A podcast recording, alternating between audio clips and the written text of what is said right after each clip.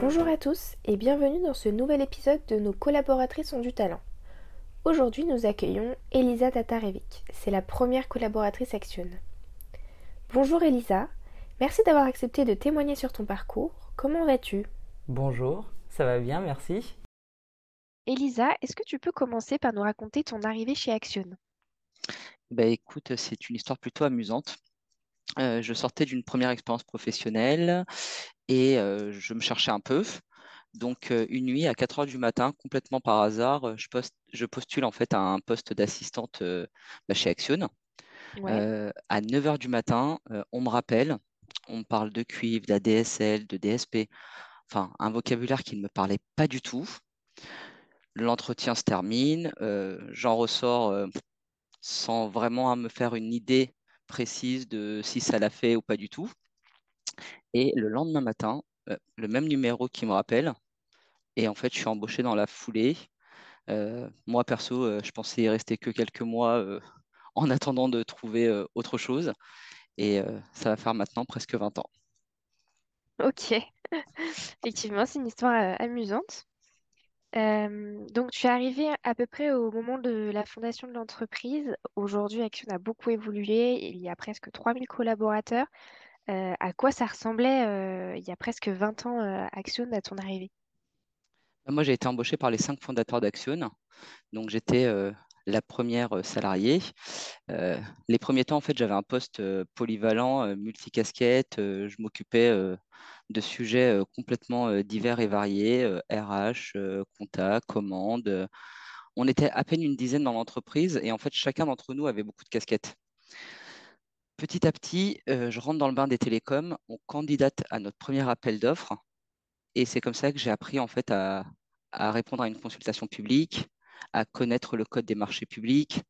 Enfin, bref, à ce moment-là, Google, c'était vraiment mon meilleur ami.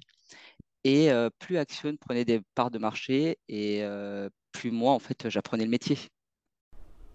Et justement, comment ton poste a évolué au fur et à mesure des années jusqu'à maintenant? En fait, très rapidement, je suis passé sur le poste de chargé de développement.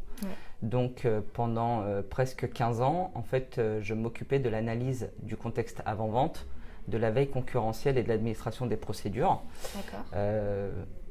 Encore une fois, euh, j'ai vraiment appris sur le tas et je suis devenu une vraie spécialiste des réseaux d'initiatives publiques, ce qu'on appelle aujourd'hui des RIP. Ok. Et les RIP, euh, est-ce que tu peux nous dire euh, simplement ce que c'est? Un RIP, c'est un réseau d'initiatives publiques et non Rest in Peace comme on pourrait l'entendre. Donc depuis 2004, en fait, les collectivités territoriales peuvent déployer leur propre réseau de télécommunications dans les zones rurales ou peu, peu densément peuplées.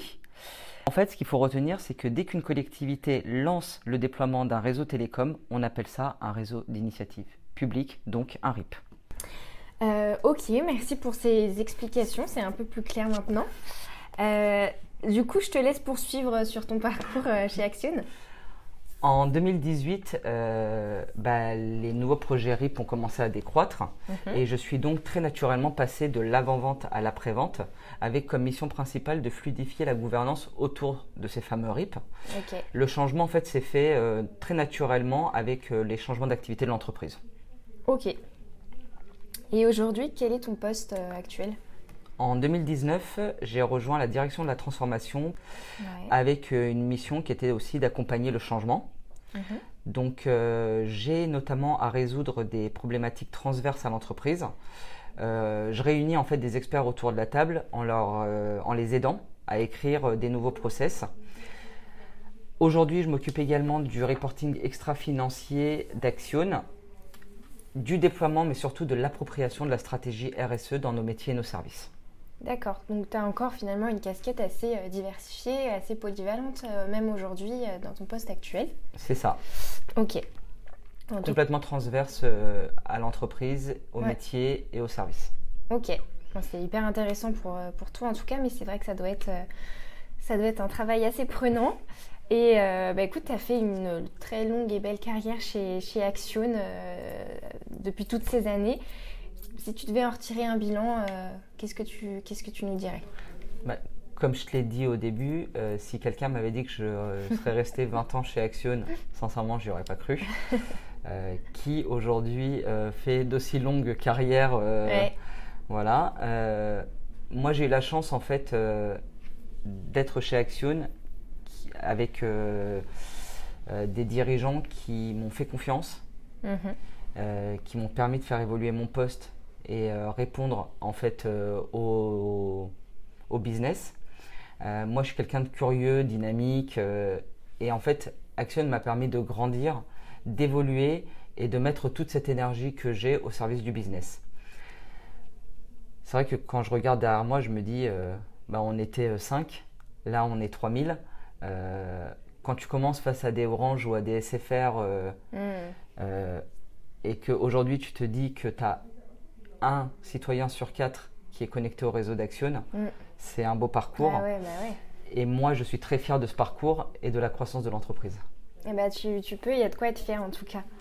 Est-ce que durant toutes ces années, tu as rencontré des, difficultés euh, au fur et à mesure euh, de ton évolution euh, Je suppose que ce n'était pas toujours facile. Bah, la première, ça a été mon manque de culture télécom. Ouais. J'avais pas du tout fait d'études dans ce domaine. J'ai dû m'acculturer sur un secteur particulier.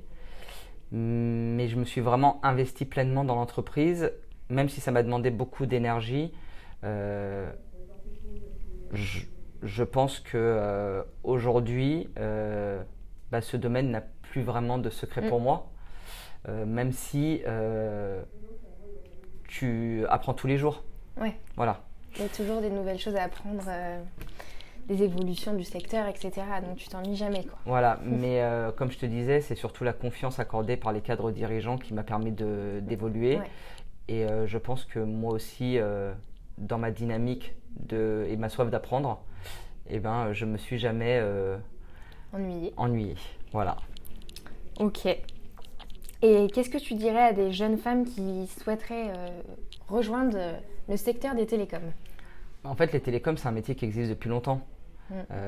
mais elle a cette particularité-là, c'est de se réinventer tout le temps. En fait, la technologie, elle évolue à une vitesse folle. Euh, il y a quelques années, on parlait de cuivre, puis après, on parlait de fibres, mm. euh, les RIP de première génération, de deuxième génération. Aujourd'hui, on parle même de RIP de troisième génération. Bref, c'est un mm. métier d'avenir. Mm. Et même si aujourd'hui, tu es embauché pour travailler dans le monde de la fibre ou de la radio, tu sais pas en fait quelle technologie sera déployée dans 10 ans. Et euh, sincèrement, les télécoms, bah, c'est un métier d'avenir et un métier euh, en perpétuelle évolution. Voilà, en perpétuelle évolution. Euh, bah, merci beaucoup Lisa pour ton témoignage et pour cette euh, plongée dans l'histoire d'Action. si vous avez aimé ce podcast, n'hésitez pas à le partager autour de vous et à vous abonner. Et si vous souhaitez nous rejoindre ou bien avoir plus d'informations, vous pouvez vous rendre sur notre site action.fr. Merci d'avoir écouté et à bientôt pour un nouveau témoignage.